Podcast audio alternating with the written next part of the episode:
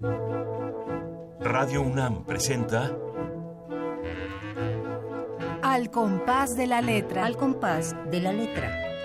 Un programa conducido por María Ángeles Comezaña.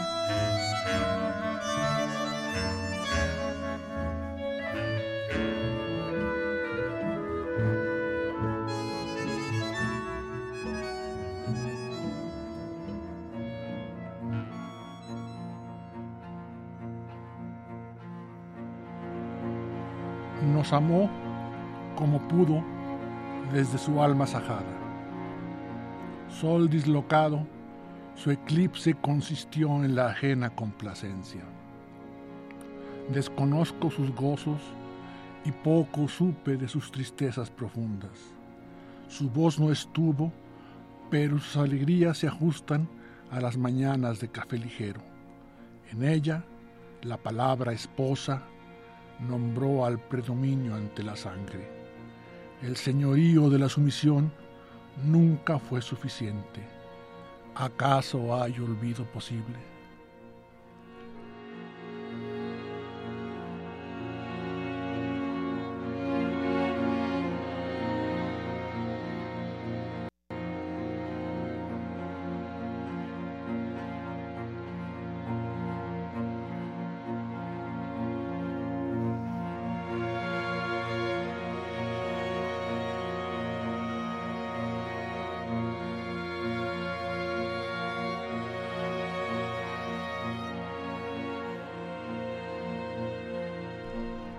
Buenas tardes queridos amigos. Un programa más, un jueves de poesía con un invitado muy querido, un espléndido escritor, Alejandro Sandoval, a quienes ustedes acaban de escuchar con un poema eh, bellísimo, un poema de amor en este caso. Eh, Alejandro, bienvenido al compás de la letra, qué bueno que estás con nosotros, gracias por aceptar esta invitación. Al contrario, María Ángeles, el, el, agradecimiento es todo mío. Me gusta muchísimo estar aquí en Radio, en Radio, Universidad, que es una estación que oigo con cierta frecuencia, y en tu compañía, que eres una amiga de años. De años. y que el reencuentro se dé en este ámbito me parece mejor todavía. Como que la poesía nos ha hecho amigos, muy amigos, sí. a, a, a, todo el gremio. Somos como una especie de hermandad, algunos nos peleamos, luego nos reconciliamos, sí, sí, nos queremos, nos odiamos, pero siempre acabamos, acabamos queriéndonos mucho. Y, le, mucho, y leyéndonos. Mucho, y leyéndonos y escribiéndonos. Alejandro Sandoval, queridos amigos, nace en Aguascalientes, estudió filología hispánica, ni más ni menos que en la Universidad Central Marta Abreu de las Villas de Cuba. Ahora vamos a platicar mucho con Alejandro Sandoval. Bueno, es un gustazo tenerlo porque además este programa es un programa de celebración, porque claro, Radio UNAM claro. está cumpliendo ni más ni menos que 80 años claro. de vida, es ya un ochentero. Estamos y activísimo, la, además. Y, y muy activísimo, y además que, que, en estos 80 años muchas generaciones eh, llevan su huella, absolutamente. Nos hemos reunido a, a, alrededor de Radio UNAM desde hace muchísimos años, según nuestras edades, ¿no? Pero hemos crecido casi junto sí. con Radio UNAM. Yo el otro día platicaba de aquellos programas maravillosos de Carlos Illescas, ¿te Claro, de nuestro no. poeta guatemalteco, Por supuesto. ¿no? que tenía aquellos programas entrañables en donde hablaba de poesía y, y, y armaba todas sus, sus locuras poéticas. Seguimos hablando de Alejandro Sandoval, de su trayectoria, y tengo aquí muy poquitos rasgos, él nos los va a desarrollar más. Ha publicado ensayo, poesía, novela, mucha literatura para niños, tiene novelas para niños, fue presidente de la Asociación de Escritores de México, miembro del Consejo Directivo de la SOGEM. Muchos de sus textos han aparecido en revistas, en suplementos culturales de México, de España, de Cuba. Se han realizado comentarios críticos sobre la obra de Alejandro Sandoval en muchas publicaciones de Sudamérica, de Alemania, de Estados Unidos su, vuelvo a, ahorita ya repito, su obra para niños ha sido traducida al portugués y sus poemas al inglés. Es Premio de Poesía Joven de México, Premio Nacional de Poesía Ramón López Velarde, ha ganado el premio El Barco de Vapor, Literatura para Niños, y tiene muchos más premios y no nos vamos a acabar el tiempo eh, hablando de su currículum porque queremos escucharte, Gracias. Alejandro, escucharte. Todos sabemos que este programa eh, tiene una ruta y esa ruta la, la decide quien viene como invitado. Y en este caso tú decidiste que la palabra de hoy es una palabra que a todos nos llega y a todos nos toca y que es de todos, que es la palabra familia. Y yo te pregunto, Alejandro, ¿por qué? ¿Cómo se asoma esta palabra a, tu, a tu creación poética, literaria? Yo creo que es eh, la, la palabra que amplía mi, mi, escritura. Yo empecé escribiendo en talleres literarios, me formé, mi formación básica, y debo decirlo básica y muy, muy bien hecha fue con Miguel Donoso Pareja en el taller literario de San Luis Potosí. Este, yo entonces escribía poemas de inquietud social, de protesta social, de lo que pasaba en el mundo y ese tipo de cosas.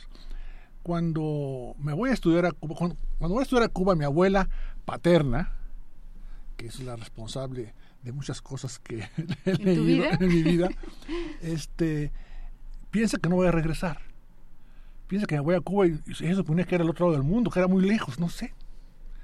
Cuando regreso, me la voy a saludar y mi abuela era una gran bebedora de tequila y fumadora. De los altos de Jalisco, finalmente. Hombre. Entonces, una, una noche nos sentamos a platicar en su casa y me cuenta lo que serían las historias prohibidas de la familia. Qué maravilla. Que yo las conocía porque en sobre se, se comentaban en la, en la, sobremesa algunas cosas, pero así como una, una anécdota. ¿no? Pero ella me cuenta la historia perfectamente bien estructurada de la familia. Yo salgo casi al amanecer de la casa de mi abuela alucinado. ¿En dónde? En, en, Aguascalientes, en Aguascalientes. En Aguascalientes. Y entonces yo sabía que ahí tenía material literario y que tenía que escribirlo, que ese material tenía que escribirlo. Y entonces empecé escribiendo un gran poema que se llamaba De la épica familiar. Pero había que sublimar tanto la anécdota en beneficio de la imagen poética que se perdía la anécdota. Entonces un amigo me dijo, pues escribe una novela. Claro. Digo, no, pero es que no se... Escribe una novela, ponte a escribir la novela y ya, déjate de tonterías. Y así fue como surgió la primera novela, que se llama La Justa Fatiga. Este, y esta primera novela, y ese abrir los ojos hacia, hacia el interior de la familia, hacia lo que tienes en tu entorno, me permitió seguir escribiendo en torno a la familia. Así surgió la segunda novela, que llama Piel de Hormiga, la tercera novela, que es La Justa Fatiga, este, Playas del Este, que es Mi vida en Cuba, y siguieron poemas en el entorno familiar. El regreso a Aguascalientes, que se da después de 20 años de vivir en Ciudad de México, regreso en el 98, regreso a, Aguascalientes y ese es el origen de... Pero tú naces en Aguascalientes. Yo nací en Aguascalientes. ¿Y, y estudias la primaria? La, la preparatoria. Al acabar la prepa a los 18 años, 19, me voy a Cuba a estudiar. O sea, toda la educación básica la haces en Aguascalientes. En Aguascalientes. Toda tu primer etapa de tu vida. Hasta la preparatoria. Hasta la prepa. ¿no? Uh -huh. Y de ahí me voy, a, me voy a estudiar a Cuba. Y bueno, esto sí te lo tengo que preguntar. ¿Cómo es posible que un chavo de 16 años que acaba la prepa en Aguascalientes decida irse a Cuba? Así nada más porque sí. Bueno, no, no ya, ya eran 18, 19. bueno, 19, que es lo mismo que 16. Primero, sí. Si no, sí, que, lo diga, que lo diga Mariana, que por ahí anda. a la distancia, sí. Este, primero porque mi, mi primer militancia política fue con el Partido Comunista.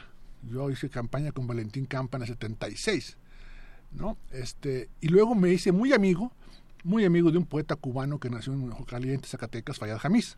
Fay, nuestro gran amigo, uh, Fayad no, Jamiz. Me hice, me hice, muy amigo de gran él. pintor, gran poeta, Gran poeta. cubano que fue era cónsul de cultura Sí, por la era, embajada era, cubana. era, ministro consejero de la Es- embajada. De la embajada, exacto. ¿no? Y me hice muy amigo de él y yo lo acompañé a, a reencontrarse a su familia mexicana. Porque En él- los años 70, estás hablando de los 70. 76, Fíjate. 75, 76. Hace una vida, María Ángeles. Sí, Hace sí, una siglo vida. pasado, ya. es- somos del siglo pasado, Alejandro. me, me tocó acompañarlo porque él era Fayad Jamiz Bernal.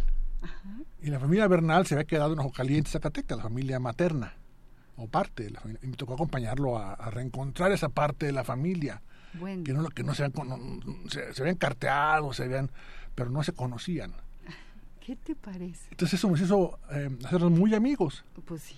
¿No? Entonces, entre, entre la amistad con Fayad, entre el entusiasmo que había en ese entonces por la Revolución Cubana, este, y que en, esa, en, esa, en esos años el futuro parecía el socialismo. En la década de los 70 el futuro parecía el socialismo. Pues aquí estaba la guerra sucia, ¿no? ¿no? Entonces, y, entonces Cuba pare- era el paraíso. Parecía que eh, eran buenos años para el socialismo en, esa, en es. esa época. ¿no? Y lo más, fa- lo más fácil que se me hizo fue decirle, oye, Fed, me quiero estudiar a Cuba, ¿cómo le hago? Así, de- de- Así, o sea, no porque tu papá te dijera o porque tu Bueno, tú no, bueno, alguna- bueno, sí, en, la- en- en- algún en el entorno familiar, no, sí, en el entorno familiar había algo muy, mira, mi abuela era una admiradora impenitente de Sandino. Bueno, Entrabas pues a su ahí casa y tenías- ahí a Sandino y al Che Guevara, dos retratos enormes. ¿no? O sea, que el caldo de cultivo estaba Sí, desde, había- desde endenantes. Había un poeta en Aguascalientes, Macías Silva, que decía que el Che era nuestro tío y Fidel nuestro padrino. en la casa se recibía la revista Bohemia. Digamos que había todo un caldo de Qué cultivo cosa, ahí. ¿no? Y sí, hablando de familias, ¿verdad? Como en alguna época los grandes líderes del socialismo eran nuestros tíos. Sí, sí, sí. Yo no quiero ni decir quién era mi tío porque porque ya no quiero decir eso, me- mejor me olvido. Entonces, entonces, ese fue el entorno. pero ese fue el entorno. Entonces te fuiste joven a Cuba Así. gracias al gran poeta y pintor Fayad Hamis Sí, sí, sí, claro. y además por el entorno de la familia. Vamos a escuchar qué cosa es la familia según los HH di- diccionarios de la lengua española. A ver si por ahí tiramos de algún hilo. Muy bien.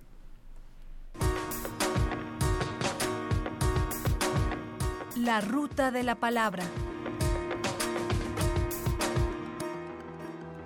Familia. Según el diccionario de la Real Academia de la Lengua Española, RAE, 1. Femenino. Grupo de personas emparentadas entre sí que viven juntas. 2. Femenino. Conjunto de ascendientes, descendientes, colaterales y afines de un linaje. 3. Femenino. Hijos o descendencia. Está casado pero no tiene familia. 4. Femenino. Conjunto de personas que comparten alguna condición, opinión o tendencia. Toda la familia universitaria está de enhorabuena. 7. Femenino. Coloquial. Grupo de personas relacionadas por amistad o trato. Familia, según el Diccionario del Español de México del Colegio de México. 1. Grupo de personas formado por el padre, la madre y los hijos que vive en la misma casa. Una familia pequeña, mantener a la familia. 2. Grupo de personas emparentadas entre sí, tanto biológica como políticamente. La familia de los González, una vieja familia. 3. En familia, en la intimidad. Pasamos la Navidad en familia. 4. Conjunto de cosas que tienen muchas características en común. Una familia de plantas, una familia de palabras.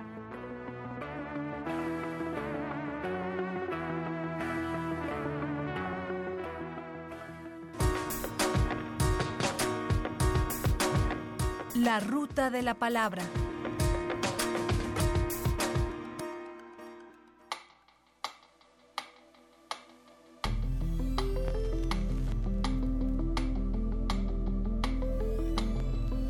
Al compás de la letra. Estamos hablando muy sabrosamente con el escritor, el poeta, el narrador, novelista Alejandro Sandoval, que es nuestro invitado del de hoy. Acabamos de escuchar lo que dicen los diccionarios de la familia de una manera como muy simple, ¿no? Muy chistoso. Está casado, pero no tiene familia, o sea, la esposa no es su familia. Está clarísimo, ¿no? ¿Cómo ves estas estas definiciones? Porque tú sí que tienes familia. Estás casado y tienes una gran familia Sí. y además de niño tuviste un abuelo ferrocarrilero, eh, trotskista dices que era, no, Anarco- anarco-sindicalista, ferrocarril y además afinador de pianos, que ya con eso tienes una novela. Sí, sí, sí. Nada sí. más con esa no, historia. existe, pero está contada para niños. Se llama Para despedir al abuelo. Claro, está contada claro. para niños. Ajá, qué maravilla. ¿Y cómo, cómo se hace literatura para niños? ¿Te vuelves niño? ¿Te acuerdas de tu No, infancia? fíjate que es una deuda que yo tenía con mi abuela, con mi abuela paterna. Ella nos contaba historias cuando éramos niños. Llegaba dos veces, tres veces por semana cuando estábamos por dormirnos y a media luz nos contaba las historias que ella decía que su abuela le contaba a ella, le había contado a ella. Fantástico. Entonces, cuando empiezo a escribir, de hecho estando en Cuba, intenté escribir estas historias, pero no pude, porque son historias que pertenecen a la literatura oral, que es diferente a la literatura escrita. porque la literatura oral se apoya en los gestos de la cara, en los ademanes, en los tonos de voz, en la media luz que había cuando mi abuela nos contaba las historias. Y eso es imposible de reproducir en la escritura. Eso no puede reproducir. Entonces era, era una, una, deuda que tenía con mi abuela escribir literatura para niños y se dio de la manera más increíble que te puedas imaginar. Estando yo de funcionario en el gobierno de la Ciudad de México me cuentan la historia increíble de un elefante que vive en el tercer piso de la unidad habitacional CTM de los Culhuacanes. Y dije, no, esto no puede ser. Entonces yo pensé que esa historia había que escribirla como un relato fantástico, un teatro del absurdo, algo cortasiano. No le daba. Y una tarde, un sábado por la tarde, dos poetas muy queridas también amigas nuestras, Miriam Moscona y Claudia Hernández de Vallarispe, se junta con mi mujer, que también es poeta, y me dejan a las hijas para que las cuide dejan a la hija de Claudia, a la hija de Miriam y a mis dos hijas un sábado por la tarde a cuidar a cuatro niñas. Imagínate, una bomba. y no sabía qué hacer con ellas. Y me conté la historia del elefante y les conté que había un elefante que vivía en un edificio y que dibujaron al elefante. Y se pasaron las niñas toda la tarde dibujando elefantes en un edificio, no sé qué. Como a las dos, tres semanas me dicen mis hijas, papá, cuéntanos de nuevo la historia del elefantito. y así supe que esa historia, que no sabía cómo escribirla, había que escribirla para niños. Y así fue como empecé a escribir literatura para niños. O sea, de la manera más casual, más, más impensada. y, surgió de los niños, ¿no? Sí, claro. de, tus niñas, de, las niñas, tus niñas. Y de la realidad. Y, esa, esa historia del elefante, ¿era una de las historias de tu abuela o, era otra historia que te había contado? No, no, es, es, una historia real. Es una historia real, que había un elefante en un eh, edificio. Sí, en ese tema de los culhuacanes, ahí vivía el elefante. No me digas pobre elefante. Pobre elefante. léete, la novela para que te pongas a llorar como los niños. Algo, algo leí, algo leí de esa novela y me quedaron muchas ganas de... ¿Dónde la encontramos? Ah, está en ediciones CCM. ¿Cómo se llama? Vuelve No, no, eh, un elefante sin circo. sin circo, exactamente. Está, está, está, en los circuitos comerciales, eso no tiene lío. Pues en, las librerías de prestigio. Exacto. Ahora por internet también la puedes conseguir. Qué bueno, qué bueno. Y de ahí para el Real, ¿seguiste escribiendo novelas para niños? Sí, sí, seguí escribiendo novelas para niños y de pronto se me cruzan las cosas. Tengo una novela para niños, luego se me cruza un libro de poemas, luego se me cruza otra novela. Eh, en fin, ahí voy, voy, voy, como dice, este, terciándole, ¿no? Tenemos como la palabra familia que está atravesando nuestra, nuestra plática bien sabrosa y tenemos eh, algo que me han preguntado, por cierto, que quienes quieran preguntarle algo a Alejandro Sandoval y tengan ganas de hablar por teléfono aquí a Radio UNAM, pueden hacerlo en este momento. Allá está Baltasar Domínguez que contesta el teléfono y nos trae sus mensajes. ¿Tienen familia? ¿No tienen familia? Eh, ¿Quieren decir algo? ¿Han escrito algo sobre la familia? ¿Les gusta la literatura?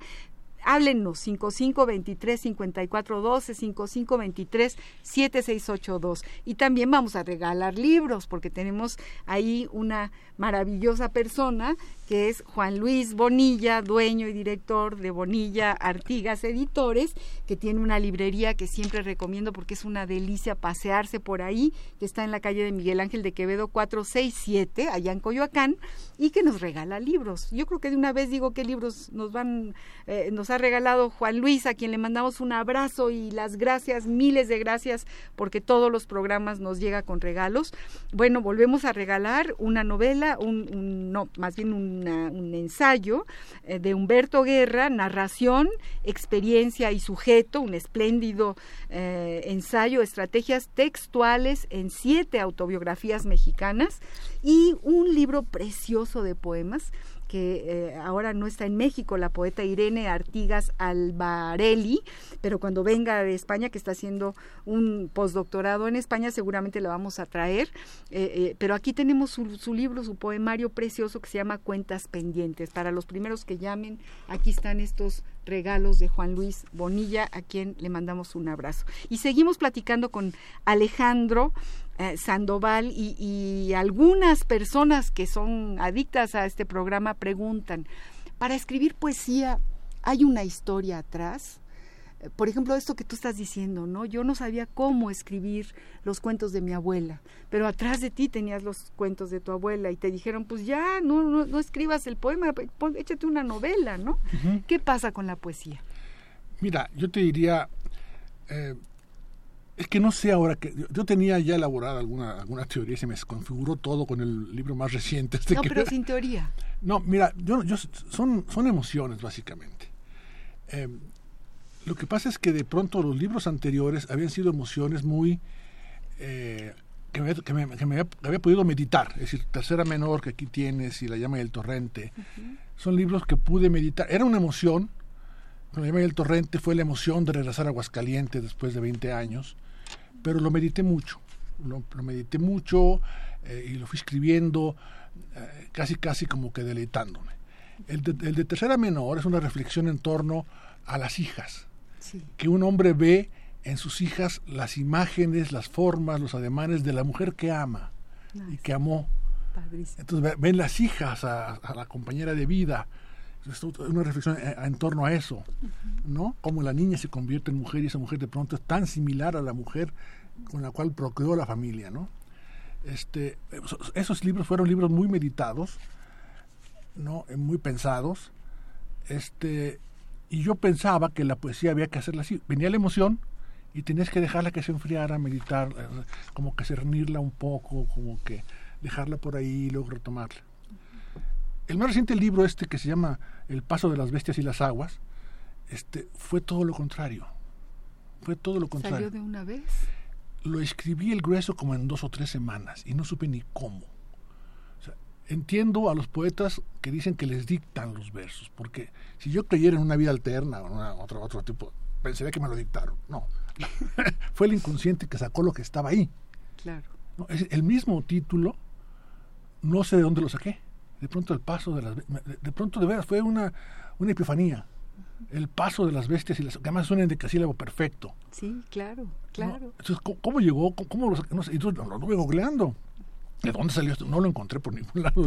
salió del inconsciente así.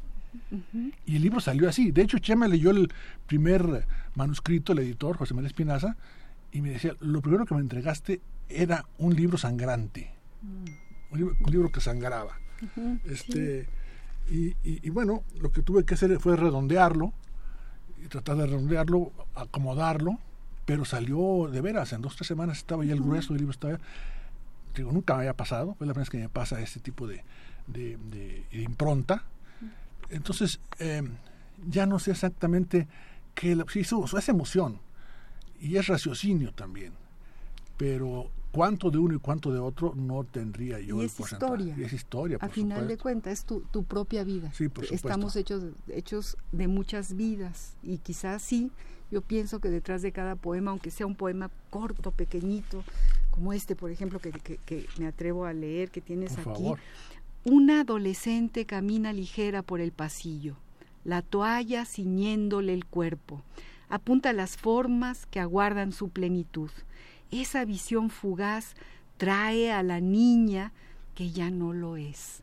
Es decir, ahí tienes una mirada, una tarde, ¿no? una reflexión sobre, sobre alguien que crece, que seguramente es una hija sí, sí, claro. ¿no? Entonces sí, sí, sí, sí hay historia detrás de cada poema. Por supuesto. Y sí existe esta magia, que no es magia, que es una realidad de las neuronales. Tendríamos que traer aquí a una neurocientífica que nos diga. A Bruno Español. sí, sí, sí, sí, sí, ¿no?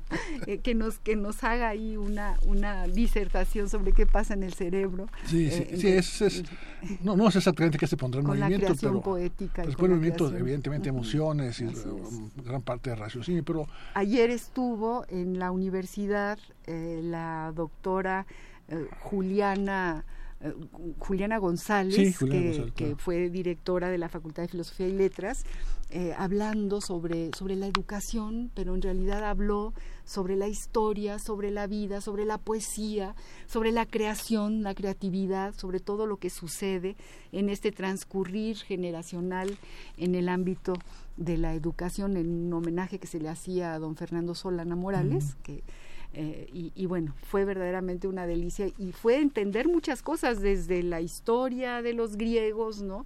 Hasta la vida cotidiana y, y sí, efectivamente, hay en, en, las neuronas toda una herencia histórica. Totalmente. Y, y pues sale poético. Ahora sí que hay que ejercitar las palabras poéticas. Vamos a música, a ver qué nos tienen por ahí preparado sobre esta palabra que a ti te interesa y que nos está interesando a todos, la familia.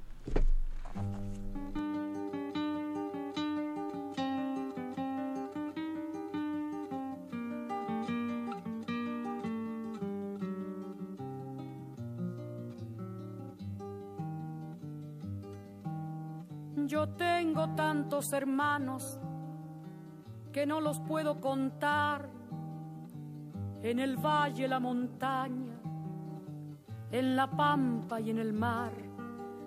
Cada cual con sus trabajos, con sus sueños, cada cual con la esperanza delante, con los recuerdos detrás. Yo tengo tantos hermanos que no los puedo contar.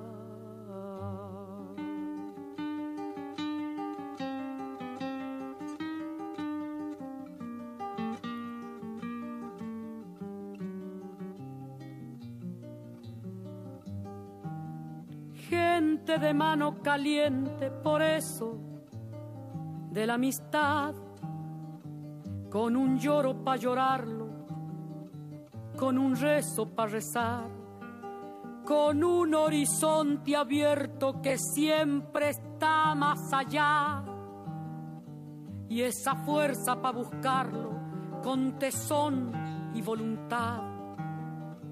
Cuando parece más cerca es cuando se aleja más. Yo tengo tantos hermanos que no los puedo contar.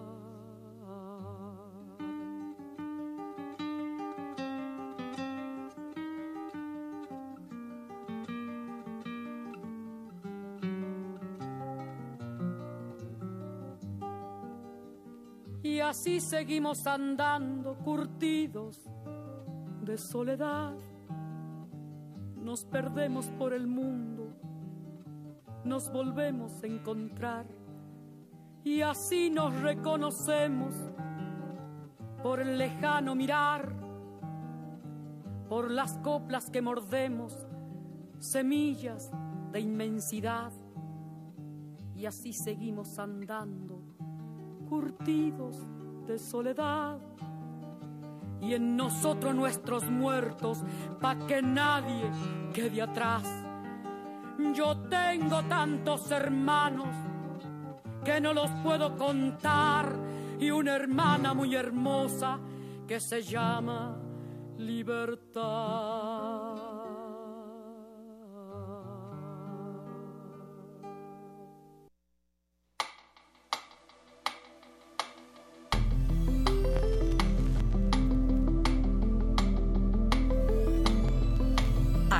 De la letra.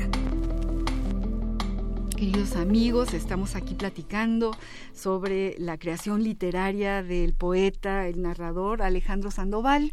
Estamos hablando de poesía. La familia es ese hilo del que tiramos de una madeja histórica de todas las maravillas que Alejandro tiene escritas en, en sus libros.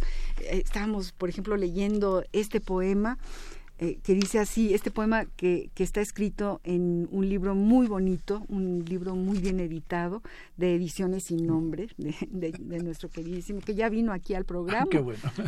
José María Espinaza, ¿no? Y dice este poema que tiene una, una historia y que luego nos cuentas la historia. Dice, una larga estela en la madrugada contra la parte oscura del alba. De la mano del padre, el niño abre los ojos desde la ventana conoce esa fisura en la noche que concluye. La línea es un telégrafo de polvo estelar.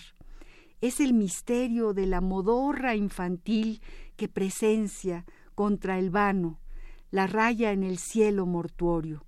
Todo es gris, la cara del padre, las emociones, el piso del jardín, el calor familiar que no se conocía a la hora semejante, el infinito reducido a un punto que hace una traza en el cielo también gris. Es todo y parece una invocación del silencio, cual si fuese posible que un hilo se tendiera desde las manos del niño hasta el centro de esa aparición. Pero es sólo la mirada, que a rato se pierde, porque el sueño no acaba de disiparse. Ay, este, este poema, este poema, cuéntanos la Tiene historia, una historia, claro. de este poema. Sí, claro, había, no sé qué edad tendría yo, me parece que el poema, el cometa que apareció era el Cojutec, me parece. Cojutec. Sí. y se veía nada y de eso madrugada. de un cometa. Es un cometa, es un cometa. Es un cometa, este. Y yo lo quería ver, pero el, el tema era que nada se podía ver de madrugada. En el día se aparecía por la luz del sol y en la noche temprano no se veía todavía. Entonces mi padre eh, se despertó, mi padre puso su despertador, se despertó no sé, a las 3 de la mañana, 4, no sé qué hora era. Este, sí, no sé. Este, y se despertó para despertarme que yo pudiera ver el cometa. Entonces, claro, te amorra el niño, ves el cometa y eh, no, no acabas de despertar y, y ves eso, claro, entonces esto es todo un- un- una, Una ensoñación. una, cosa mágica ahí, la mano del papá, el, el jardín, que me tuvo que sacar casi guiándome como, como ciego. para que no pero pues es una historia que también es un cuento. Sí, también, está- puede ser un cuento, Es un por poema, es un cuento. Ay, Sí, me por imagino, supuesto. ¿no? A tu papá, levántate, vamos a ver el cometa, ¿no? Sí, sí, que además pasa una vez cada siglo. Sí, sí, una, ¿no? una cosa Una de cosa así. Sí. Qué maravilla, qué maravilla, Alejandro.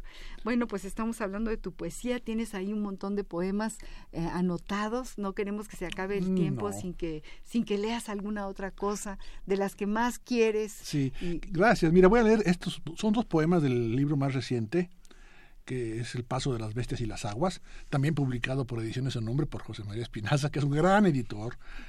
Uy, además tiene títulos recomendadísimos y en esta librería de Juan Luis Bonilla ustedes pueden encontrar Casi toda, todo. to- casi toda la obra, casi toda la obra. Son do- leer dos poemas de este libro, eh, El paso de las bestias y las aguas. Dice, la lluvia es un árbol pardo que decae, o tal vez un tufo que gira en la casa vacía, intacto aliento de esta muerte. Un huérfano recoge en sus ojeras el abrazo que ya no sucederá. Pasa el ángelus más triste. La plenitud que hubo en la madre extinta es una bruma indiferente a las terrenas posesiones. Como si se tratase de Dios, el desamparado bebió en la fuente de la noche, arboleda en busca de su corazón, ahogo en el ahogo de sus ojos. La primera luz lo encuentra cubierto de inmundicias, en una trampa abandonada al polvo del mundo, desecho cósmico sin huella alguna. En algo, esto es diferente a los ángeles de su infancia. Septiembre, septiembre, septiembre, como decir abril. Hoy miras a tu madre por última vez. Con ella se van otras muertes, semejantes al paso de las aguas iniciadas en su útero. Norias que se prolongaron en los llanos, frente al cielo cruel, púrpura por las tardes, rostro lastimero al no encontrar otra luna.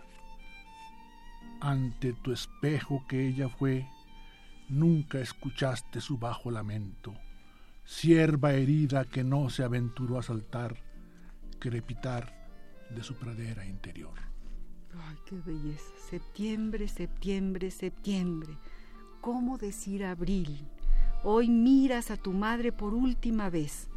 Con ella se van otras muertes, semejantes al paso de las aguas, iniciadas en su útero, norias que se prolongaron en los llanos, frente al cielo cruel, púrpura por las tardes, rostro lastimero al no encontrar otra luna.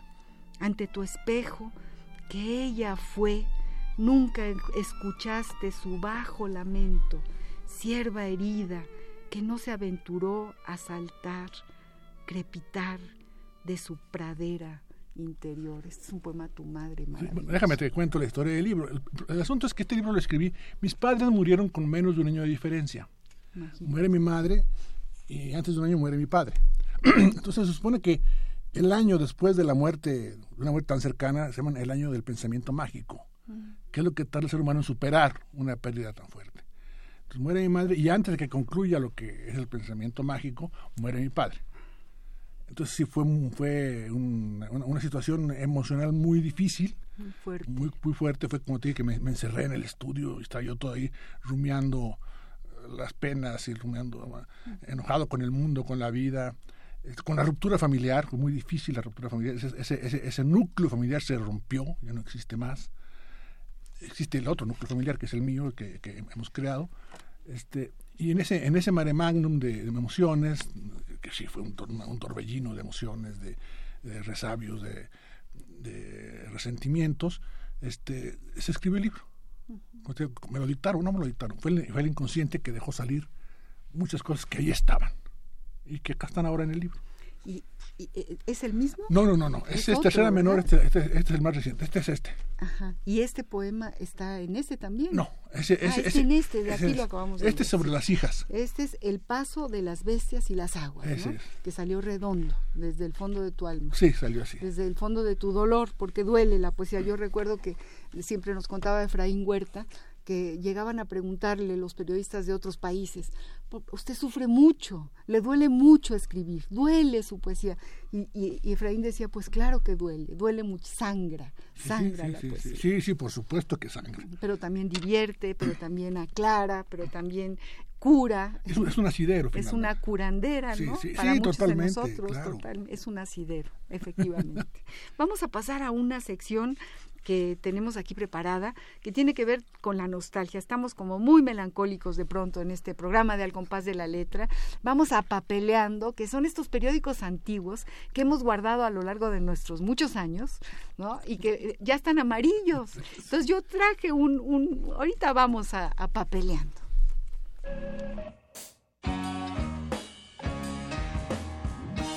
Papeleando.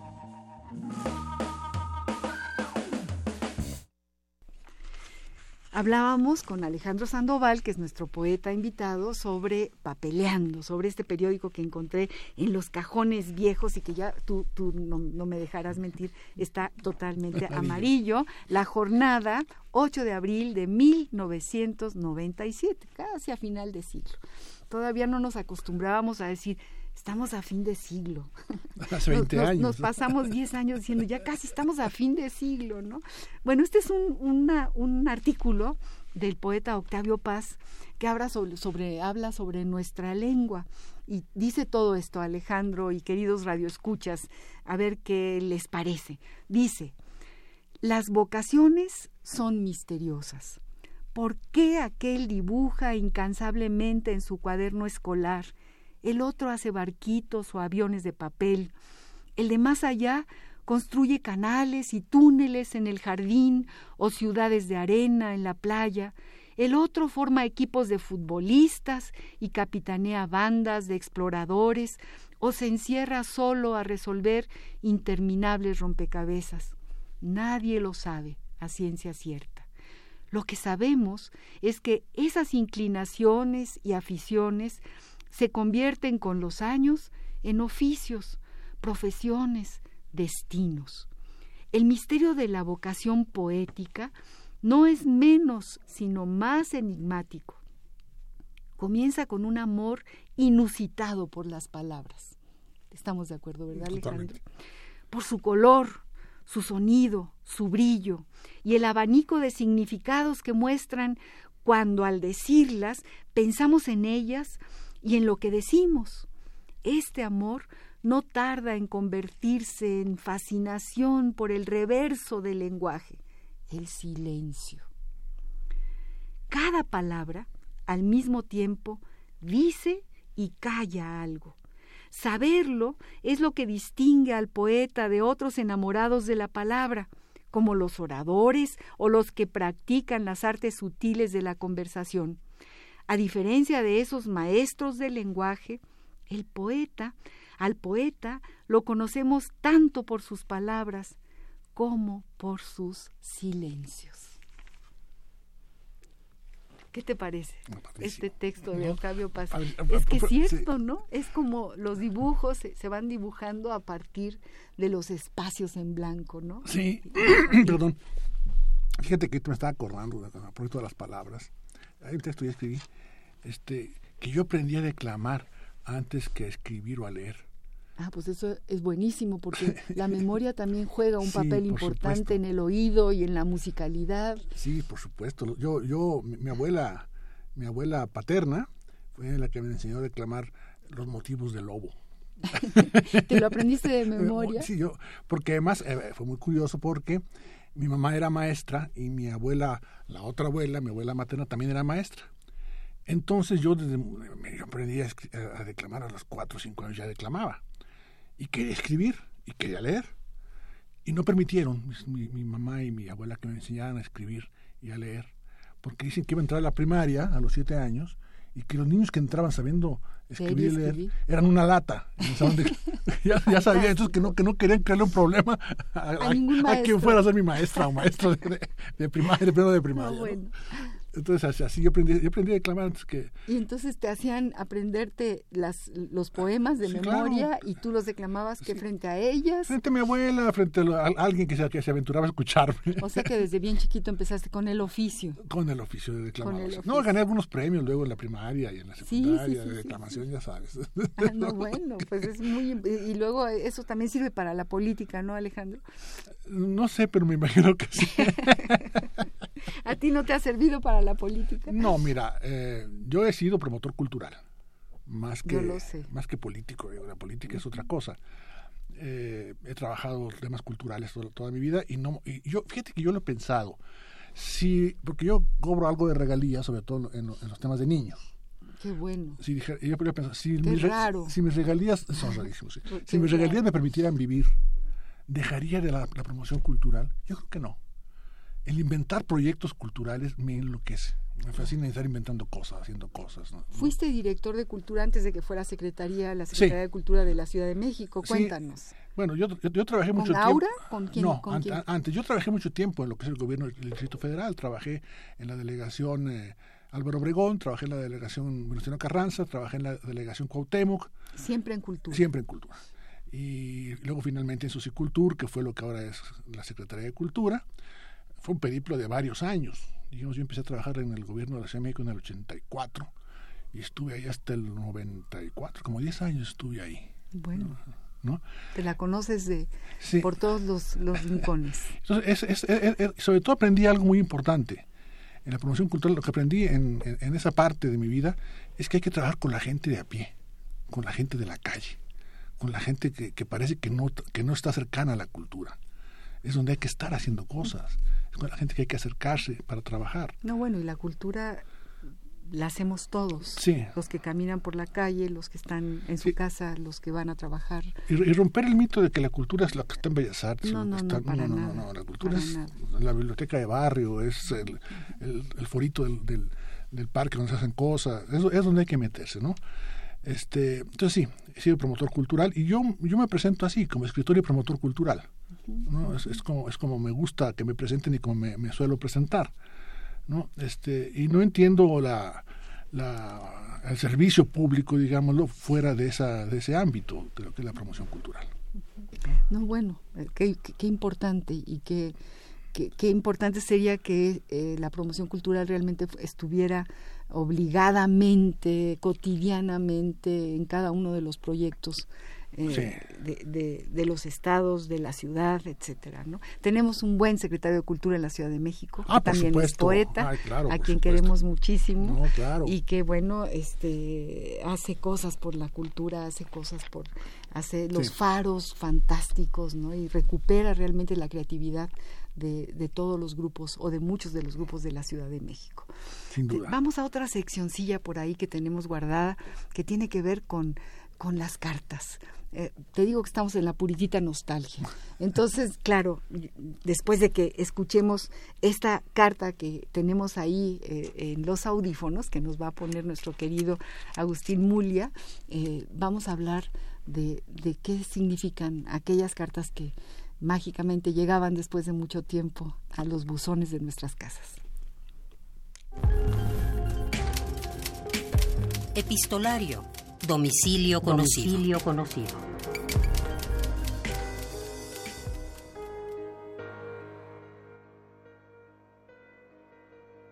Carta de Gabriela Mistral. La compañía, 20 de marzo de 1906. Alfredo inolvidable. Creía que lo había olvidado. No. Las horas desocupadas, en la escuela, pensando siempre en usted sin haberle traicionado ni olvidado nunca. Hube de pasar siete horas de agonía sabiendo que me tenía en carta suya y sin poder verla. Ahora dígame, ¿Viene usted a hablarme de sufrimientos por silencios crueles? ¿A mí? ¿La que vivo completamente olvidada? ¿Muerta para usted semanas, meses? ¿Usted, en vez de amenazarme, me ofrece castigos tan dulces que yo pecaría para recibirlos? Pero cuando el veneno es dulce, se bebe. Y aún, si vemos la muerte coronada de rosas y con vestuarios sonrosados, vamos a ella, nos entregamos en sus brazos. El amor cubre los infortunios más grandes con mantos aurora y de flores. Bajo su imperio todo es bello. La tristeza es un dulce, la queja es arrullo, la flagelación de la traición es caricia. Hasta la indiferencia del ídolo hace amor más. Para merecer la ayuda o el respeto del mundo, no dispongo más que con mi honra, la riqueza de la mujer pobre. Si el amor me dice, accede, el deber me dice, no, eso puede echar sobre ti la sombra. Ah, la más pequeña aberración, el más ligero desvío, suele llevar a cosas tan fatales a los seres. Si mi actitud lo obliga a desprenderse de mí, soportaré mi infortunio más grande entonces, porque su resolución no me revelará sino cosas muy tristes para una mujer que ama. El que ama no pide sacrificio, se sacrifica a sí mismo. Ese es amor. Lo demás es mentira y tras la firma, mucho cariño le hago desde aquí, mi Alfredo regalón. Mistral Gabriela. Cartas de amor de Gabriela Mistral. Introducción, recopilación, iconografía y notas de Sergio Fernández Larraín. Santiago de Chile. Editorial Andrés Bello. 1978.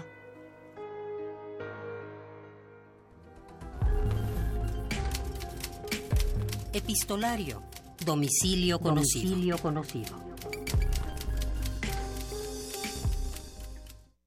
Siempre pregunto a Alejandro Sandoval, nuestro invitado querido, a, a, a, todos los que, los que pensamos en las cartas, todavía esperamos al cartero, coleccionamos timbres, vamos al correo caminando, abrimos el sobre, lo empapamos de lágrimas. Esta carta de Gabriela Mistral que verdaderamente es el desgarramiento del amor, ¿no? Es, es una, una, una carta de amor de, de esta gran poeta chilena. Cuéntame, tú escribes cartas, tú has encontrado cartas antiguas, tú me hablabas ahorita eh, de, de, de, Cuba en tu corazón. Y sí, de...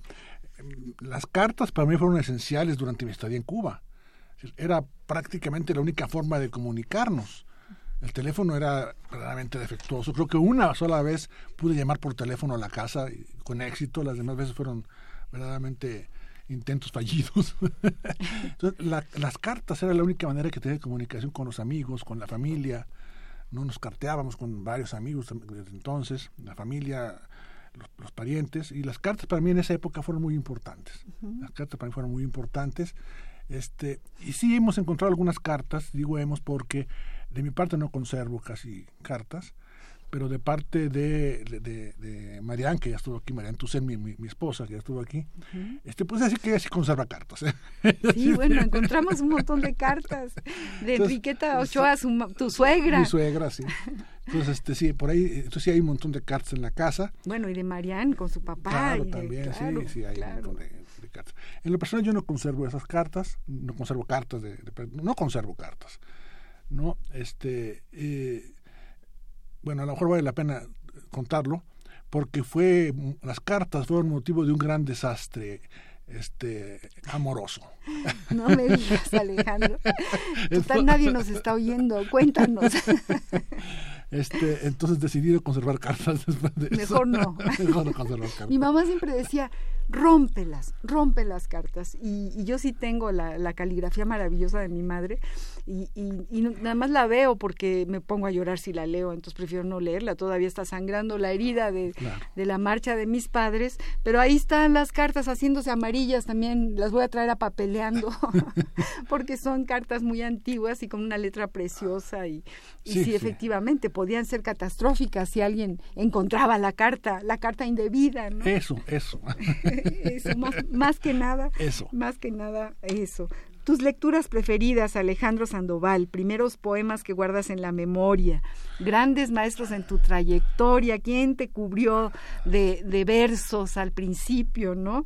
Cuéntanos. A, ver, mis lecturas preferidas, bueno, yo, yo hice, hice, el ejercicio de los tres libros, ya sabes por qué. sí, sí, sí. El Principito, sin duda alguna. Claro. ¿no? Reportaje al pie de la horca, de Julius Susik. ¿no? Y un libro que está muy perdido y que es una pena, que se llama El Tábano. Es una novela de Ethel Voynich. Sí, sí, es que, que tradujiste además, porque no hemos hablado de tus traducciones. No, no la tradu bueno, la, la, actualicé. La, actualicé.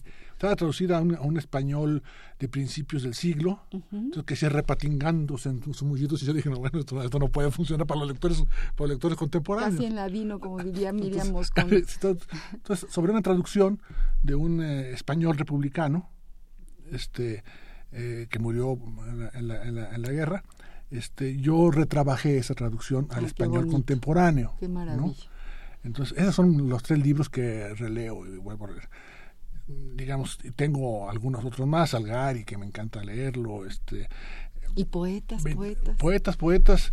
Bueno, Rubén Darío, pero eso por fijación que mi abuela me, me implantó. Acabo, acabo de descubrir una poeta española, Olvido García Valdés, que me encanta.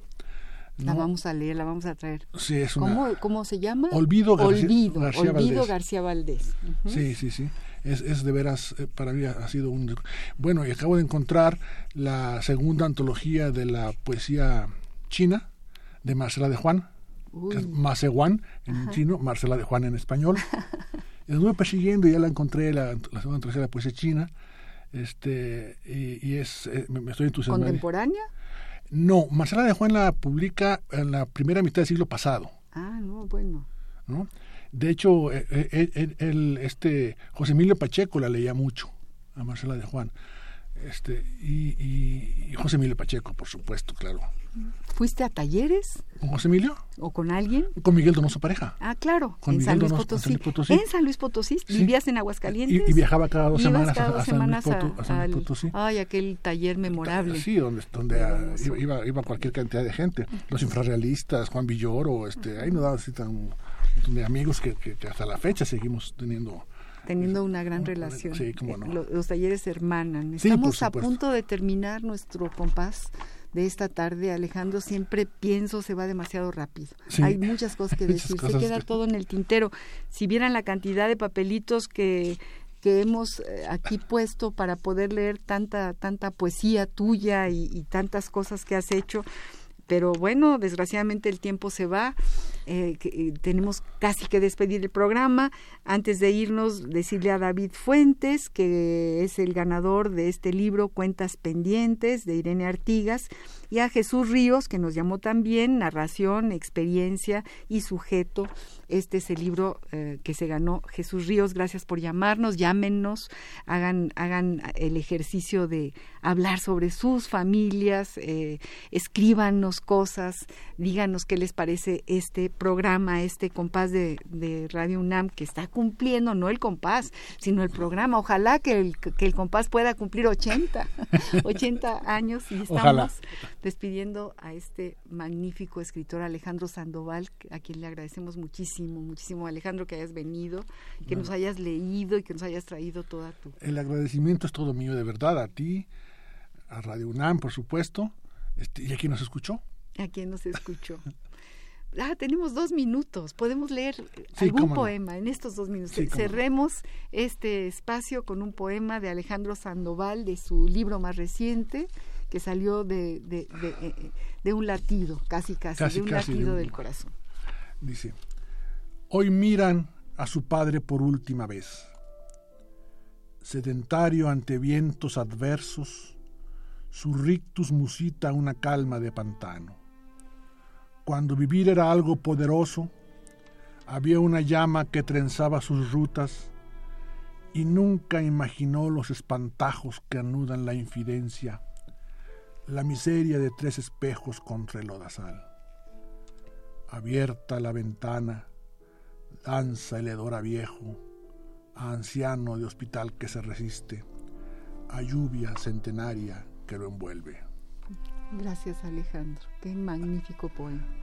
Muchas gracias queridos radioescuchas, muchas gracias Agustín Mulia, que es nuestro amigo queridísimo en controles técnicos. Gracias Marianita Mondragón por tu asistencia de producción. Gracias Baltasar Domínguez, productor de este compás de este programa. Gracias a los tres. Y a ti Alejandro, tienes que volver, tenemos que regresar a tu poesía, tenemos que seguirla leyendo. Gracias por haber estado en el al compás de la letra, aquí en Radio UNAM, ochentera Radio UNAM. Felicidades a Radio UNAM por sus 80 años de vida. Gracias a todos. Al contrario.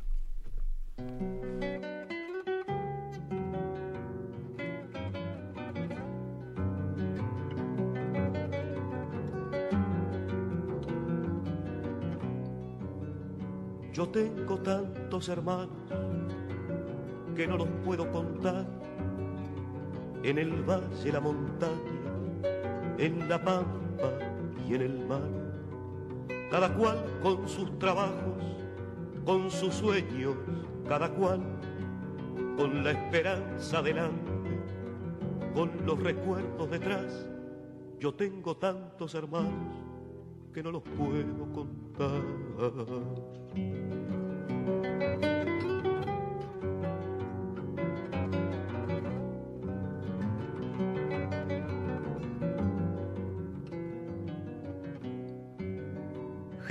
De mano caliente, por eso de la amistad, con un lloro para llorar, con un rezo para rezar, con un horizonte abierto que siempre está más allá, y esa fuerza para buscar con tesón y voluntad. Cuando parece más cerca es cuando se aleja más. Radio UNAM presentó Al compás de la letra. Al compás de la letra. Un programa conducido por María Ángeles Comezaña.